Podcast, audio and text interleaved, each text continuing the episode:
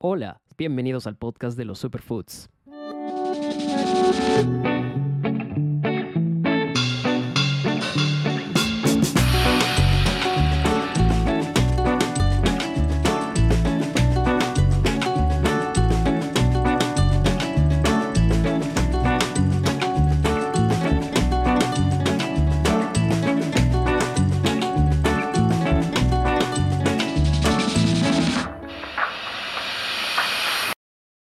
Hola a todos y a todas, bienvenidos al episodio número 42 de este podcast.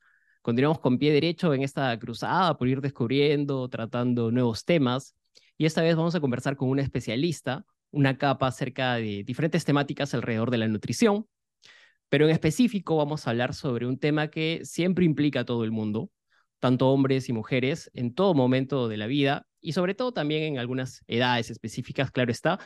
Y este tema es el balance hormonal por supuesto, también hablaremos de otros temas. Yo los invito realmente a quedarse. Si están viendo este podcast, preparen su snack saludable y sumérjanse con nosotros en esta conversación. Y si de repente lo están escuchando en casa, haciendo alguna actividad, están haciendo ejercicio o están eh, trabajando, pues les garantizo o les garantizamos que estarán siendo doblemente productivos porque van a aprender algo nuevo. Entonces hoy ya tengo el gusto de estar con Mónica Caballero. A Mónica la conozco desde muchísimos años atrás, desde el entrenamiento. Mónica es una profesional en el mundo de la nutrición, tiene estudios en salud hormonal, se especializa en lograr pues que sus pacientes logren objetivos y realmente tiene esta facilidad de transmitir conocimientos sobre diversos temas que de pronto la veo también con un gran potencial en el mundo de la educación de estos temas. De hecho, ya lo hace, Así que los invito a todos los que nos escuchan a ver, su, a darse un salto por su página, por su página de Instagram, Nutrición con Mónica, van a encontrar contenido que realmente es de valor. Te doy la bienvenida, Mónica. De hecho, un gustazo tenerte iniciando el año. Este es nuestro segundo episodio iniciando el año. Y en este podcast, como sabes, hablamos sobre alimentos, estilo de vida, pero la nutrición, de hecho, tiene un espacio importante porque hoy hace falta muchísima información, difusión en este campo. Y tú misma eres consciente de eso. Entonces, nada, bienvenida. Sí, claro, en realidad, gracias Ivo por eh, invitarme. En realidad, eh, siempre he querido ser parte de un podcast, siempre he visto y me ha llamado muchísimo la atención. Y de hecho que hablar de nutrición es lo mío y vamos acá a hablar de todo lo que sea importante y lo que involucre, ¿no? La nutrición lo que realmente es, o sea, es una ciencia que puede abarcar y prevenir muchas enfermedades. Sí, de hecho, la nutrición es importante y como te lo mencionaba, hoy en día, pues, este, las personas necesitan entender, conocer más esta información que ustedes lo aprenden, lo estudian por muchos años y que para todos nosotros es, es un nuevo descubrir, ¿no? Yo, yo lo que siento, lo que percibo es que en Perú la gente recién empieza a adquirir mucho más conciencia sobre la nutrición, algo que en el mundo ya se da, pero en Perú a veces siempre llegan tarde las, las cosas y, y creo que eso es importante. Entonces, hablar de balance hormonal parece un tema muy técnico, muy, muy entrevesado, de repente muy complejo y quizás para algunos quizás no tan importante, ¿no?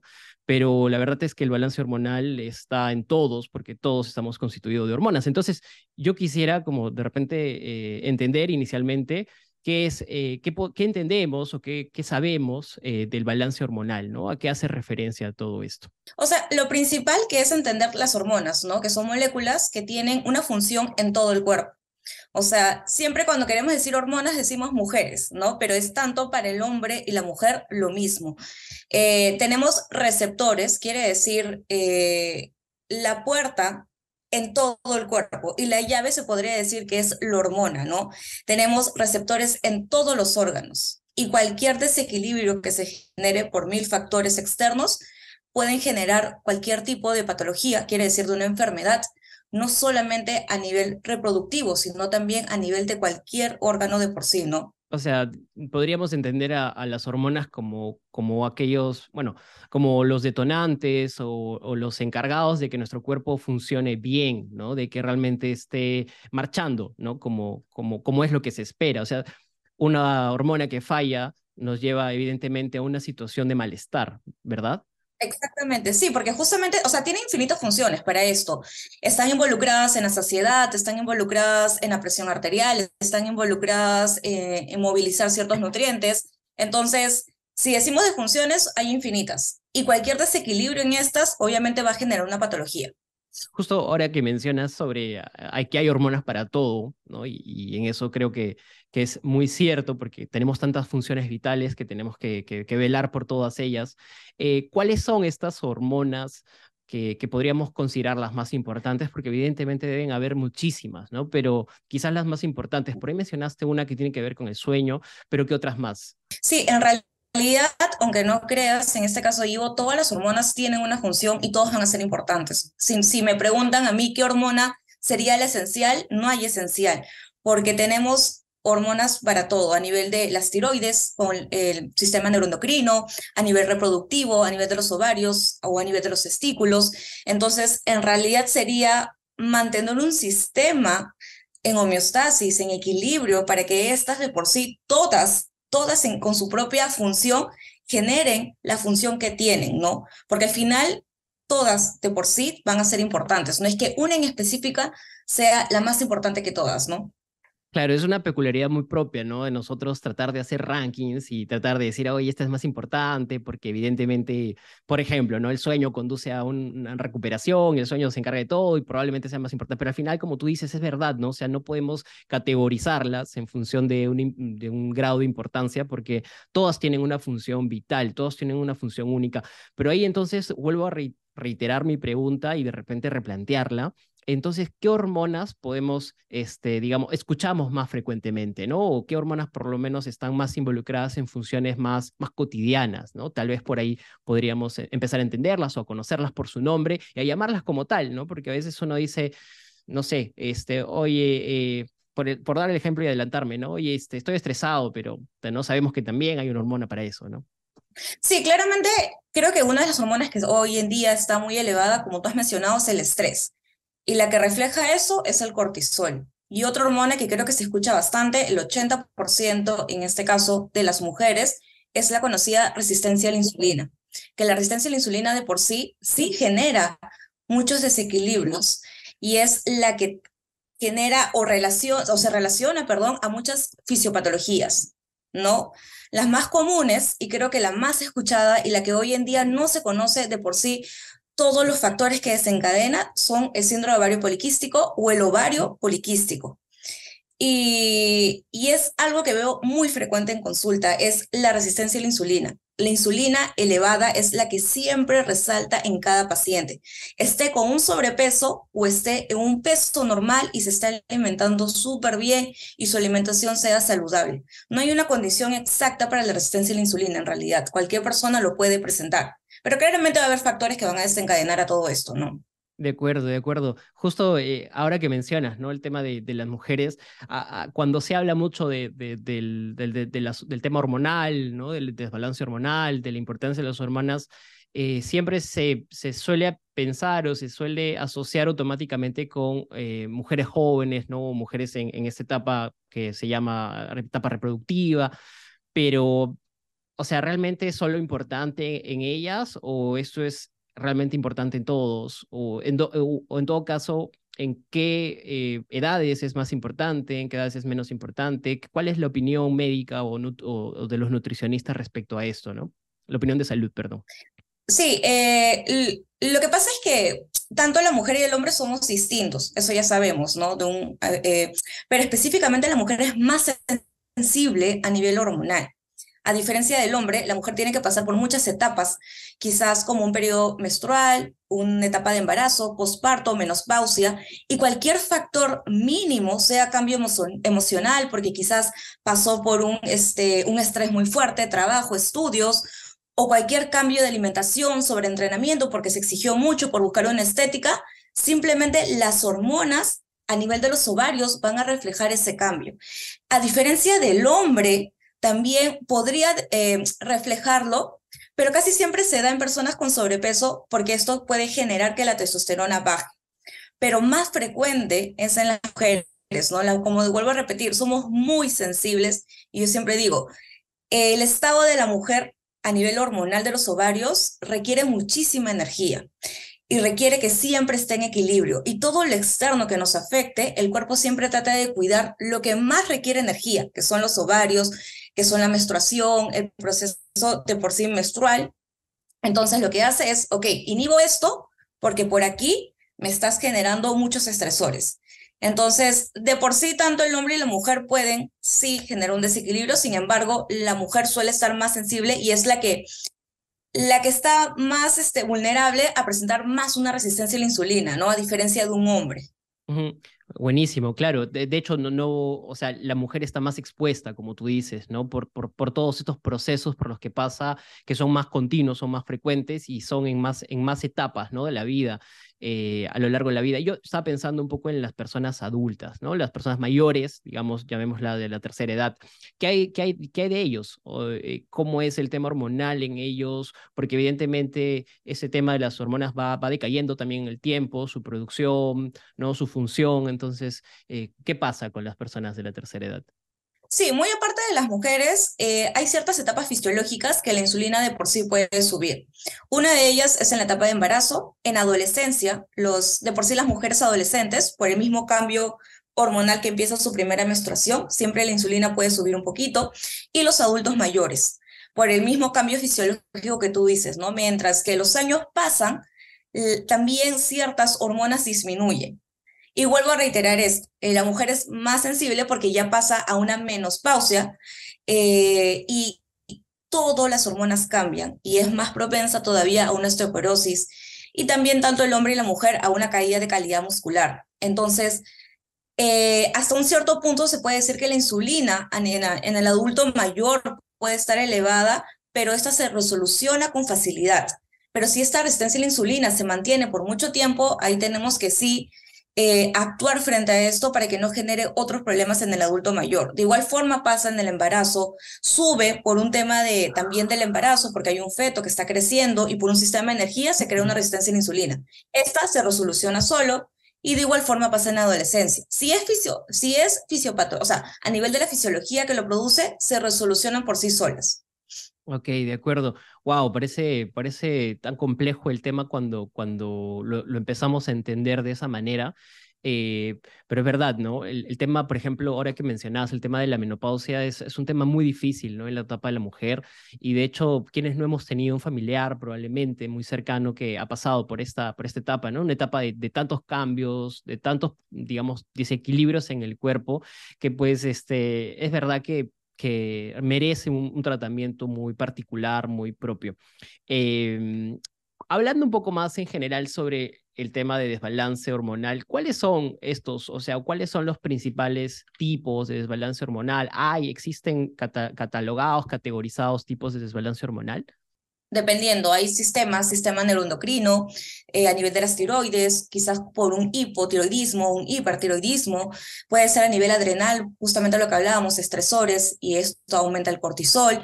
Eh, va a depender en qué sistema se encuentre, ¿no? Pero de por sí, si ya vemos desde que las tiroides están afectadas, desde la tiroides también ya podría afectar a nivel reproductivo, porque también tenemos muchos receptores de células tiroideas. Entonces, eh, los, casi los niveles casi siempre son neuroendocrino, adrenal, eh, dependiendo dónde esté situado este desbalance, que son los más comunes en realidad, neuroendocrino y el adrenal, ¿no? Parece que eh, hoy vivimos como, como una época donde, donde o en la época de la tiroides, ¿no? No porque no haya existido antes, sino porque es más común ahora, ¿no? Este, detectarlo, hay más casos y se, se diagnostica más rápido. Yo recuerdo, en mi familia hay un historial de, de, tiroides que felizmente a, a, nosotros no nos llega aún, por ejemplo, a mí, a mi hermana, pero estuvo en, en mis padres, en mis abuelos, en mi padre y en mis abuelos, y, por ejemplo, mi papá me contaba que desde los 20 años eh, se sentía muy cansado, muy aletargado, sin mucha voluntad. Eh, fue ya cuando él pasó los treinta y pico años que, que, que, se dio cuenta que era por la tiroides, fueron pruebas muy tardías y en todo caso también la época este, no era la propicia antes como para, para, para diagnosticar esos, esos, esos temas, ¿no? Eh, pero parece que hoy como que todo el mundo ya empieza a padecer o a darse cuenta que lo sufre, ¿no? ¿Por qué se da tanto esto? Es debido a, en este caso, ¿no? Te, comento que podría, es de hecho la, la herencia genética. Eh, porque mis abuelos lo tenían, pero en muchas personas no siempre se da por eso, sino pareciera relacionarse a otros factores, ¿no? ¿Qué, qué, detonantes o qué, por qué se da? Porque hoy en día cada vez más personas sufren de, por ejemplo, hipotiroidismo. Sí, claro, ya hablamos que hay una hipofunción, en este caso, una disminución del trabajo de las tiroides. Eh, en realidad hay muchos factores y como tú has dicho, uno puede ser el genético. Este punto quiero recalcar, tú puedes tener los genes, pero hay factores que lo activan. Entonces, si los genes están ahí, simplemente hay que mejorar esos factores y que no involucre que se desarrolle toda esta patología. En segundo punto, las tiroides también generan un sistema de compensación a lo externo. Puede haber hipotiroidismo por estresores, nuevamente los estresores salen acá, sea por estresor de trabajo, emocional, ansiedad, depresión, que creo que casi la mayoría de personas pasa por esto, eh, un hipotiroidismo, quizás porque la persona, un factor importante y, también suele ocurrir bastante por querer cuidarte, llevas dietas tan restrictivas que puedes llegar a generar un hipotiroidismo subclínico. Eh, el mismo sobreentrenamiento, no permitirte descansar, no permitirte tener descansos óptimos si es que estás entrenando o te estás matando siete días y de ahí el ayuno intermitente y de ahí la dieta con el déficit calórico, o sea, simplemente el cuerpo va a decir, ok, basta. O sea, no me estás dejando trabajar, no me estás dando lo que necesito de forma externa para la energía y todo lo que tú quieres hacer. Entonces, eso es un factor que también podría generar o genera, perdón, un hipotiroidismo. Y es uno de los casos que se ve muchísimo. Yo siempre lo veo en consulta. Casi siempre, dependiendo, cuando son estresores, siempre se puede reflejar solamente con una TSH elevada. Entonces, eso se puede en realidad revertir cuando es un hipotiroidismo, en este caso subclínico, por estresores externos. Y, esa reversión que, que, mencionas, Mónica, se, se da ah. eh, con, con, un cambio en, en, los hábitos de vida o hay que medicar o hay que tomar medicación? No, porque ya sabemos que es por los estresores exactos. Entonces, mejoramos eso, la volvemos a alimentar si es que hay un peso bajo, si es que le decimos, ¿sabes qué? De los siete me entrenas solamente tres por ahora hasta que mejoremos y eso se mejora con mucha facilidad. Tú lo debes ver mucho más que cualquier otra persona por, por el campo, por la profesión, pero hoy también hay un abuso, ¿no? De autodiagnosticarse tiroides, que está a cualquier punto de vista mal, ¿no? Este, ¿Qué es lo que recomiendas antes de creer que, es lo, que lo que tienes es tiroides? Lo principal es sí o sí acudir obviamente a un doctor, ¿no? Que él pueda ver tus características. Puede ser un hipotiroidismo o un hipertiroidismo. Eh, ver, como tú comentabas, ¿no? El propio cansancio, la caída de cabello, debilidad de uñas, que quizás estés descansando, hayas dormido placenteramente toda la tarde y igual sientes que te falta energía, que no te da para poder continuar. Entonces, obviamente también con la sintomatología que presenta el paciente no va a ser suficiente. Y algo que siempre recomiendo y quiero aprovechar esto, cuando quieran evaluarse con un endocrino, saquemos un perfil completo, porque existe muchos tipos de hipotiroidismo. Los menciono rápido, subclínico, primario, secundario, con deficiencia del receptor, entonces autoinmune. Y la mayoría de endocrinos se sacan TSH y T4. Y yo digo, wow, pero ¿cómo van a saber si es este antitiroideo o autoinmune, perdón, si no te sacan los antitiroideos. Tenemos que evaluar TSH, T4 libre, T3 libre, la T3 reversa, que esa es otra historia más larga, y los antitiroideos sí o sí, y con eso analizar el caso del paciente. Claro, para poder tomar una acción adecuada, porque claro, si solamente el diagnóstico muy general es, es abordar el problema de una manera muy, muy somera, ¿no? Supongo, muy, muy por encima.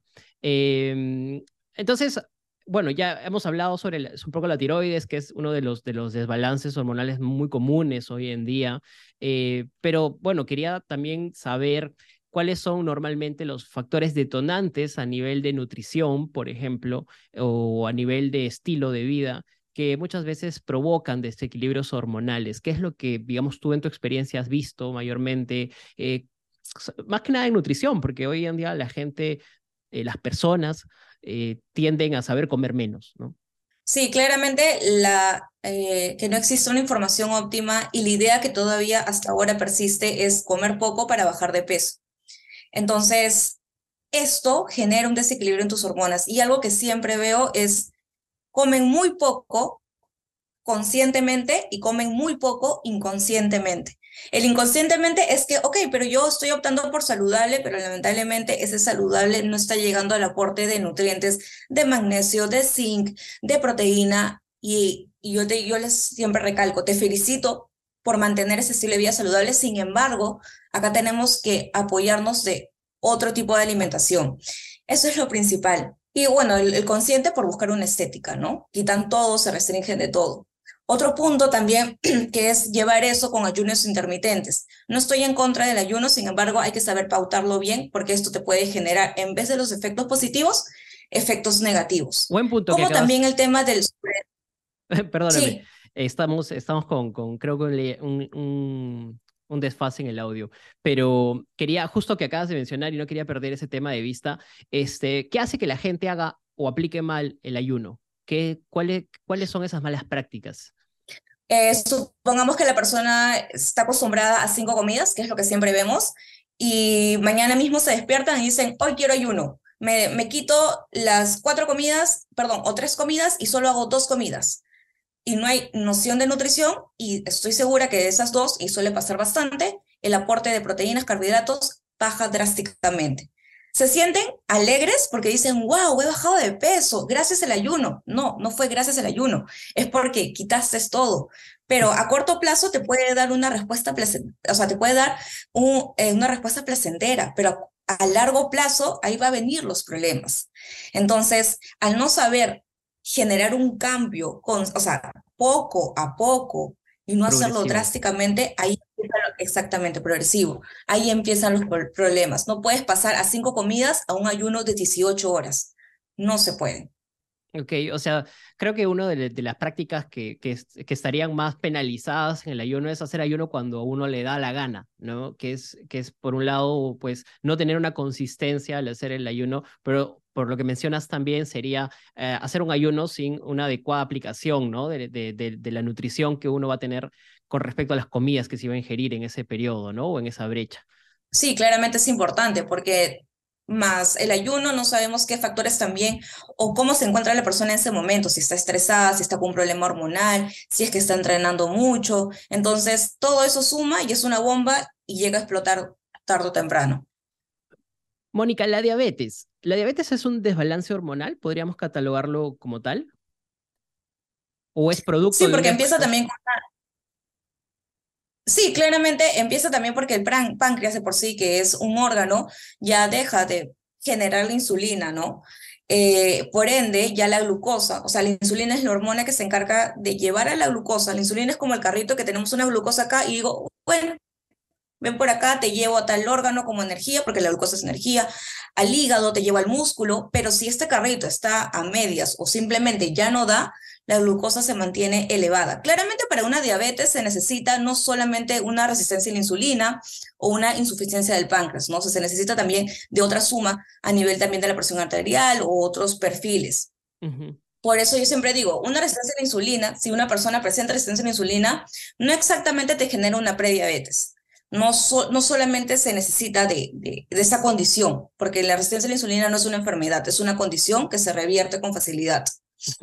Entonces, hoy, a grandes rasgos y de modo muy, muy simple, eh, muchos eh, comentan que la, resistencia a la insulina se crea por estar comiendo todo el tiempo, ¿no? Todo el tiempo, no darle descanso o, hacer que ésta se libere, ¿no? Constantemente, no darle ese descanso al, páncreas, si, si podemos expresarlo en esos términos, pero todo el tiempo se está liberando insulina de, de forma que en algún momento como que ya hay esa resistencia a, a, que se libere, ¿no? ¿Eso es así? ¿Cómo nos lo podías explicar de una forma más sencilla o más apropiada como para entenderlo? En realidad, eh, es multifactorial. El principal que ya conocemos, como tú dices, es el consumo específicamente de carbohidratos altos en azúcar, que eso va a conllevar a que se genere una resistencia a la insulina.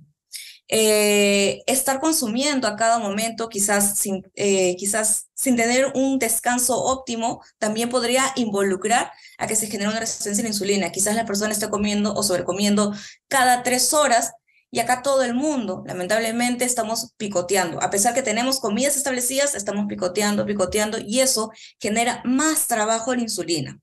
Pero como yo digo, no solamente está en el ambiente que es sobrecomer, sino también está en el ambiente estresor. Hay personas que estar estresadas con un peso óptimo, un porcentaje de grasa adecuado, presentan una resistencia a la insulina, porque la insulina, muy aparte, trata de equilibrar también o compensar lo externo. Y entonces, si estamos tan estresados, estresados, perdón, el cortisol, que también puede aumentar a la par, va a afectar a la, a la insulina y se puede generar por un estado emocional muy estresor o muy inflamatorio, como también la salud digestiva muy inflamatoria, también una resistencia a la insulina. Entonces, siempre cuando se evalúa el paciente, y yo siempre soy partidaria de eso, por más que, no sé, yo, Mónica Caballero, tengo resistencia a la insulina, no voy a seguir la misma dieta que lo hace mi hermana que también tiene resistencia a la insulina, porque cada paciente, por más que tenga la misma, la misma, el mismo diagnóstico, son totalmente distintos y quizás la sintomatología o la causa que está generando ese desequilibrio es totalmente distinto. Claro, la biología del cuerpo es diferente a pesar de tener el mismo inconveniente, la misma lesión, la misma enfermedad y, y todo lo demás, ¿no? De hecho, yo estoy yendo a terapia física por, por lo que te comenté que, que sufrí del, codo y justo me decía también el, el, terapeuta, ¿no? El fisio me decía, tú y otra persona pueden tener lo mismo, pero ambas se recuperan en distintas, en distintas velocidades aplicando la misma terapia, ¿no? Entonces, cada paciente, cada persona es un mundo, ¿no? En la nutrición y en, otras, y en otros campos de la salud. Eso también la gente lo tiene que tener muy en cuenta porque a veces uno copia, ¿no? Y ahí, y en eso de copiar también tiene todo un desencadenante, ¿no? Hoy día la gente copia dietas, ¿no? Como si, se como si pudiéramos emular lo que otros hacen, ¿no? Cuando, cuando en realidad todo esto es muy personalizado. ¿Qué opinas de eso? ¿Qué opinas de la gente que copia dietas, que de repente se plagea una que ya existe, que está en internet, o de repente alguien sí, sí se tomó la chamba, la tarea de ir al nutricionista y te copias esa dieta? Como yo siempre digo para todo, ¿no? Lo que sale, lo que es fácil, lo que sale barato, al final sale caro, ¿no? Yo siempre digo, y eso es lo que siempre recalco, ¿no? Eh, la dieta es totalmente personalizada a la condición que tienes tú, porque lo que tienes tú no lo tiene la otra persona. No están en la misma etapa de objetivo, no están en la misma etapa de tiempo entrenando, quizás los mismos problemas. Quizás tú tienes un problema digestivo y esta persona no lo tiene y por eso consume ciertos alimentos, pero tú lamentablemente no lo puedes consumir. Y eso conlleva que de por sí no alcance el objetivo y la palabra muy conocida, ¿no? Ya lo intenté todo, pero no. Mi cuerpo es así, mi genética es así, no me permite avanzar. Yo digo, no tiene nada que ver la genética. Es quizás las malas acciones que se han tomado a largo plazo, ¿no? Claro, claro. Y es tan difícil estar en el día a día de las personas que si no van a un especialista, eh, es muy difícil que, que, empiecen a entender en qué punto o en qué momento del día están haciendo mal las cosas, ¿no? Eh, quiero regresar al, al punto de, de, la diabetes para preguntarte cuál es el punto de no retorno, donde esa persona tiene que ya vivir a partir de inyectarse insulina, como lo hemos visto muchas veces o hemos visto algunos casos, porque claro, tú decías que hay un punto de, de, que se puede revertir y se trata, cambia de, dieta, cambia de estilo, ¿no? Pero ¿en qué punto de, este, de esta enfermedad ya avanzada es que no hay retorno y a veces uno está condenado? Eso va a depender de la condición que se encuentra el paciente. Eh, o sea, la resistencia a la insulina de por sí se puede revertir, pero el tema de la diabetes hasta ahora no se ha visto que se pueda revertir. Mm. Entonces, específicamente en qué condición se encuentra el paciente, lo que hace la nutrición es mejorar la calidad que tiene y que obviamente las consecuencias que genere esa enfermedad, sea diabetes o cualquier enfermedad, no se presente y la sintomatología se active nuevamente. Es por eso que el nutricionista debe educar al paciente, no porque si supongamos tiene un sobrepeso y yo le diga, ¿sabes qué? Tienes que bajar de peso porque eso también es un desencadenante a que porcentaje de grasa también involucre en tu enfermedad, sino también para que pueda aprender y que ese hábito se adhiera de por sí a largo plazo. Entonces, de por sí va a depender en qué momento se encuentra el paciente, en qué condición se encuentre, dependiendo qué tipo de diabetes. Entonces, con eso se podría no resolucionar pero sí se podría mejorar la condición de los síntomas y eso es lo que se busca, mejorar la, la calidad de vida del paciente y que su calidad de vida no se acorte, sino que esté más larga, ¿no? Como dicen, calidad, no cantidad, porque poco, poco probable que podamos aumentar, sino darle calidad. Exactamente, eso es un buen punto. Y, creo que entender este tema de calidad de vida no significa eh, tenerla de forma momentánea, sino la idea es que sea a largo plazo, ¿no? Hay mucha gente que veo tomar acciones o plantearse cosas para mejorar su calidad de vida y yo aplaudo esos esfuerzos, pero también que sea consistente en el tiempo, ¿no? No que sea pues de medio año, de un año nada más y luego veo personas volver a malos hábitos, regresar y como si fuese un vaivén, ¿no? La idea es que si van a, mejorar la calidad de vida lo hagan y lo hagan para siempre. Eh, entonces, hay, un, hay un tema con la insulina yo quiero ya cerrar el tema de la insulina con esta pregunta o este comentario, es que hoy pareciera que es la enemiga, ¿no? Entonces, hablo mucho del contenido que hoy día se produce en Internet, del contenido que hoy día se produce por muchos eh, creadores, este, en fin, profesionales o no profesionales, donde se, se hace la, a la insulina la enemiga, ¿no? Entonces hay todo este tema eh, del ayuno, que eso es una forma de decir, no, no liberes insulina, pero también hay como que eh, mil tips que aparecen, ¿no? Este, que algunos me parecen que hasta son irresponsables, algunos pueden o no tener base, en fin. ¿Qué opinas de todo esto? ¿Qué opinas de, de, de hacer a la insulina la enemiga número uno, ¿no? En la alimentación. No, claramente que todas las hormonas tienen una función en el cuerpo, así como el cortisol tiene una función, y no porque esté ahí sea mala. Eh, igual forma pasa con la insulina. La insulina tiene infinitas funciones. Y como yo digo, la principal es movilizar esa glucosa que consumimos día a día mediante los carbohidratos hacia todo tipo de órgano que necesite la energía. Entonces, el problema recae cuando esa insulina sobrepasa el nivel que necesita o se vuelve una resistencia a la insulina o se obviamente pierde la función que, principal que tiene. Ahí viene el problema, ¿no? Lamentablemente es que la mayoría de patologías están muy relacionadas a la resistencia a la insulina. Y es por eso que viene todos estos eh, sobre información de que cómo evitar la insulina, cómo evitar que la insulina se produzca, cómo evitar. Acá simplemente no es tratar de tampoco crear un miedo a la insulina, sino también educar que la insulina tiene una función. Sin embargo, los factores que desencadenen a que esta insulina no trabaje bien, solamente mantenerlos estables, ¿no? porque al final, vuelvo a repetir, cada hormona tiene una función en el cuerpo, por eso la tenemos, o sea, solamente los factores externos que hoy en día, en este siglo, han aparecido, nos han, no nos han generado un desarrollo, no, no nos han evolucionado, además hemos retrocedido, pero hacia la enfermedad. Buenísimo. Hemos hablado sobre las, hormonas, sobre algunos temas de alimentación o, relacionados a la nutrición, pero creo que nos ha faltado hablar un poco de un tema muy importante, que es la actividad física, ¿no? ¿Cuánto impacta la actividad física en todo este tema del, del, del, equilibrio hormonal? En realidad es muy importante. Dejando de lado la estética, dejando si es que quieres un abdomen con abdominales, unos músculos grandes, es esencial y debería ser obligatorio desde que el niño empieza a ir al jardín hasta que se desarrolle, hasta la universidad. Debe ser un curso obligatorio para todos, porque solamente el ejercicio físico, muy aparte de los, de los resultados estéticos que te puede dar, que a todos nos puede gustar, eh, tiene una relación con todo, con las hormonas, tiene una relación en mejorar tu condición, en mejorar el sistema inmunológico, porque tenemos específicamente una señalización con el sistema inmunológico mediante el ejercicio y, genera todo un sistema equilibrado dentro del cuerpo. Y es por eso que yo digo, siempre encuentren el ejercicio físico que más te guste, que más se acomode a ti, pero sea algo que sea continuo, no solamente incluyes un ejercicio físico por solo buscar una estética, porque al final y al cabo te olvidas de la estética y dejas lo que estaba junto a esto, alimentación y ejercicio físico. Entonces, como siempre digo, el ejercicio físico es obligatorio y debe ser como obligatorio desde, desde que estás en el colegio, desde que estás en el nido hasta que estás en la universidad, ¿no? Porque te va a generar ese hábito.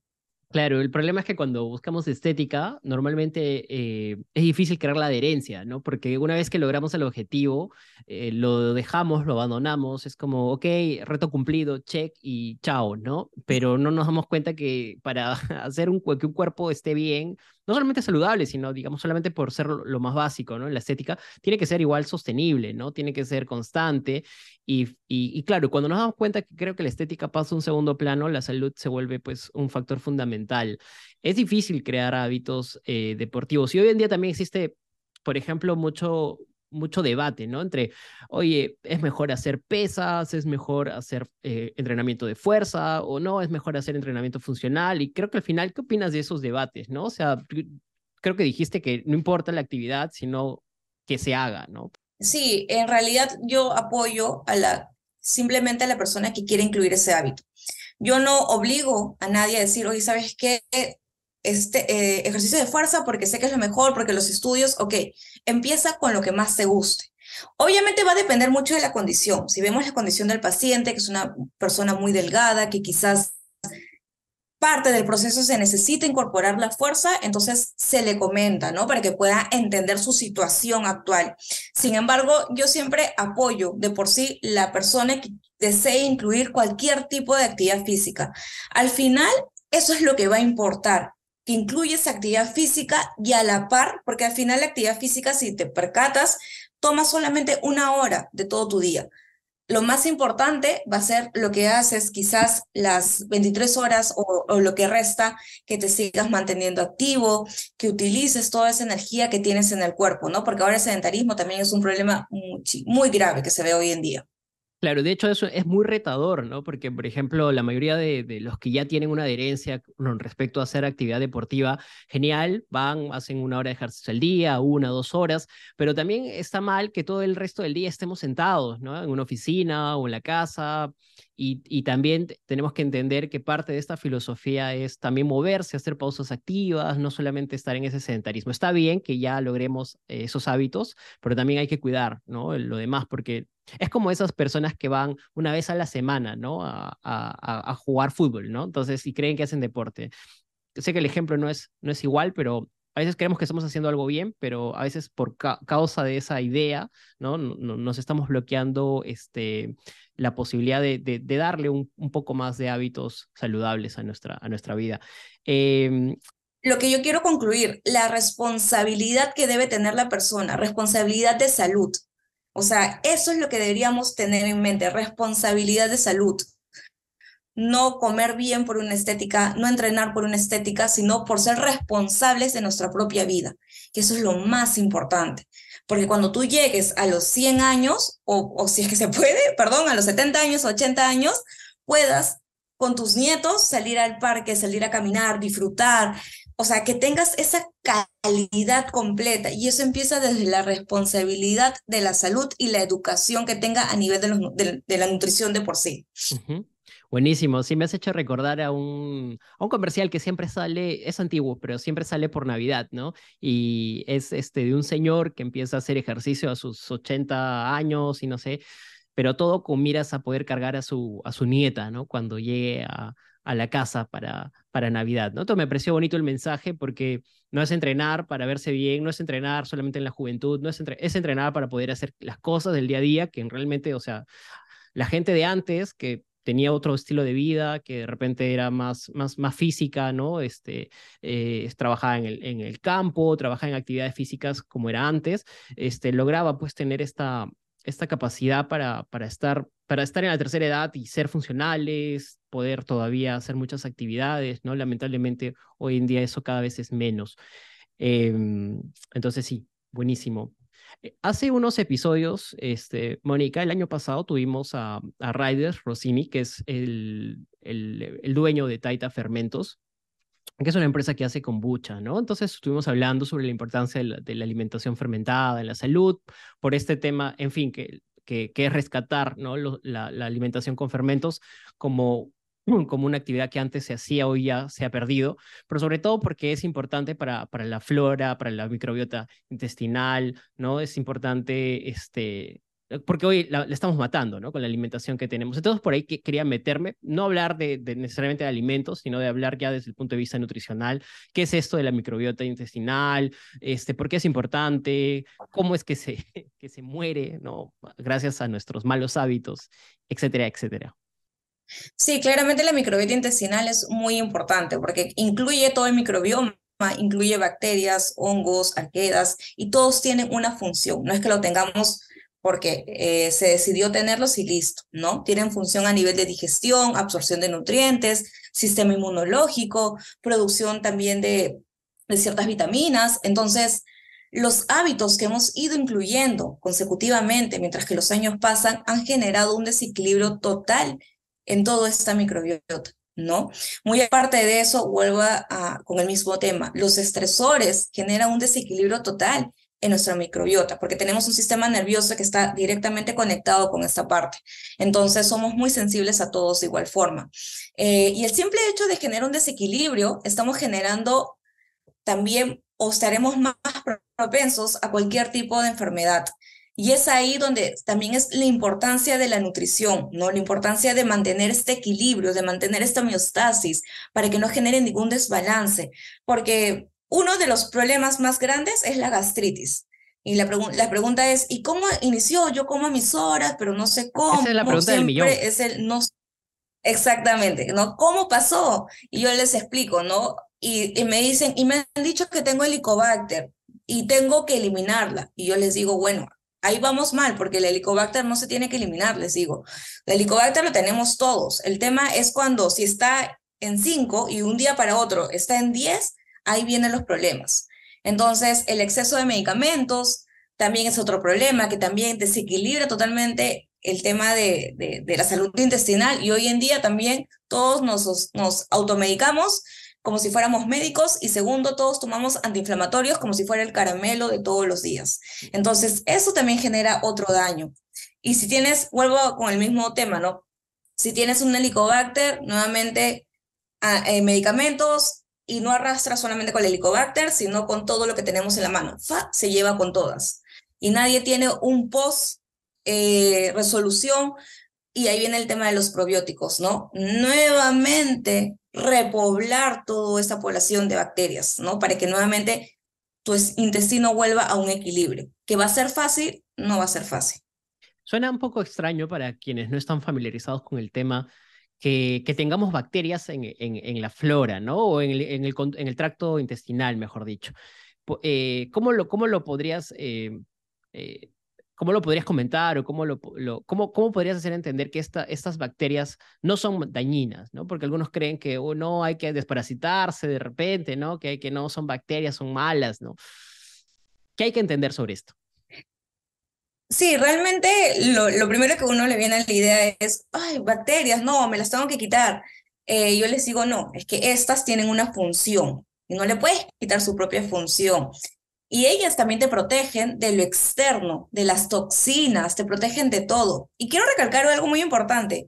Dentro de este microbioma, que es, es como un pueblo, una población de bacterias, tenemos una específica que se llama estrobloma, que es para los estrógenos, que eso es una hormona. Y si este desequilibrio del intestino va a afectar también este estrobloma, ahí también vienen los problemas en la mujer del síndrome ovario poliquístico. Si te das cuenta, y eso quiero recalcar, el cuerpo está conectado. No podemos decir porque me duele aquí, el problema solo recae aquí. El cuerpo va a generar un desequilibrio de forma completa. Y es por eso que estas bacterias tienen que estar equilibradas porque también van a tener una función, no solo a nivel intestinal, que no te duele el estómago, que te dé quizás una diarrea, que te genere una inflamación, sino también para que tus otros órganos estén equilibrados. Y así como tenemos bacterias acá, también tenemos bacterias en otras partes, como también en la piel, como también en la parte, en la, en la, mujer también tenemos bacterias en la parte vaginal, que eso también es muy importante, que ese es otro tema también muy extenso. Y de igual forma, este, estas bacterias siempre tienen un equilibrio, tienen, perdón, una función, que es la protección del externo, de las toxinas, de lo malo. Exactamente, o sea, nada está por gusto, sino que el cuerpo es tan sabio que tiene una función, cada, cada, cada elemento, cada organismo, cada, cada especie en nuestro cuerpo tiene una función, ¿no? Y eso es importante. Y hay que tener mucha conciencia. Hoy en día se abusa mucho de los antibióticos. La, para bien y para mal, vivimos en un país donde eh, acceder a antibióticos es fácil, ¿no? Este, pero también al mismo tiempo eso ha hecho que nos automediquemos, ¿no? Que nos da una gripe, uh, un cuadro viral, que incluso para hacer un cuadro viral no deberíamos, antibióticos, ¿no? Este, antibióticos para esto, para el otro, y entonces matamos, matamos nuestra, nuestra, nuestro microbioma, nuestras, nuestras bacterias, y, y eso hay que, hay que ser consciente, ¿no? Y, y, si, y si por alguna razón eh, hemos pasado por una situación donde hemos tenido que consumir antibióticos, ¿cómo podríamos recuperarla? ¿Cómo, ¿Qué tenemos que hacer, eh, Mónica? Sí, claramente como tú decías, ahora nos, o sea, todo es antibióticos, todo es antibióticos, queremos resolucionarlos por nuestra propia cuenta hemos perdido la noción de lo que realmente es que nuestro propio sistema inmunológico lo haga por su propia cuenta. O sea, ya no dejamos que el cuerpo trabaje, hacemos que lo externo nos mejore. Hemos perdido la noción del dolor que el cuerpo produce para que esos, es, ese proceso inmunológico lleve a sus células para resolucionar. Entonces, el exceso que estamos generando de, medicamentos, antibióticos y todo lo que ha pasado con el tema del COVID y todo lo demás, genera un desequilibrio totalmente en las bacterias eh, eh, que tienen su función propia. Y cuando pasamos por esto, lo ideal sí sería restablecer o un, un consumo adecuado de probióticos que nos van a ayudar de una forma equilibrar y que quizás esa sintomatología que se ha activado propio al propio al desequilibrio de esas bacterias, nuevamente recuperar esa zona y eliminar con los síntomas y equilibrarlo nuevamente, ¿no? Que eso sería lo ideal. Y es por eso que cuando escuchamos mucho el tema de probióticos, de la kombucha, que es una bebida que tiene probióticos, del corchut, que también tiene probióticos, del kefir, que también tiene probióticos, entonces estos son, van a ser importantes y esenciales para nosotros, ¿no? Excelente, excelente, buen, buen dato. Eh, tomen nota, es importante siempre, siempre ver y, evaluar estos aspectos, porque creo que, que, una de las lecciones que me, que me llevo de este, de este episodio, como, como dices, Mónica, es un poco que todo está interconectado. Entonces hay que evaluar siempre, hay que ver siempre, ¿no? ¿Qué está funcionando bien nosotros? ¿Qué no está funcionando bien nosotros? Ir al especialista para tratarlo, para diagnosticar qué es lo que está pasando, ¿no? A veces queremos tratar las cosas de una manera muy, muy fácil, muy práctica, y ahí es donde a veces las empeoramos. Mónica, el episodio, eh, el tiempo nos ha quedado corto, como siempre, lamentablemente en estas conversaciones es cortito.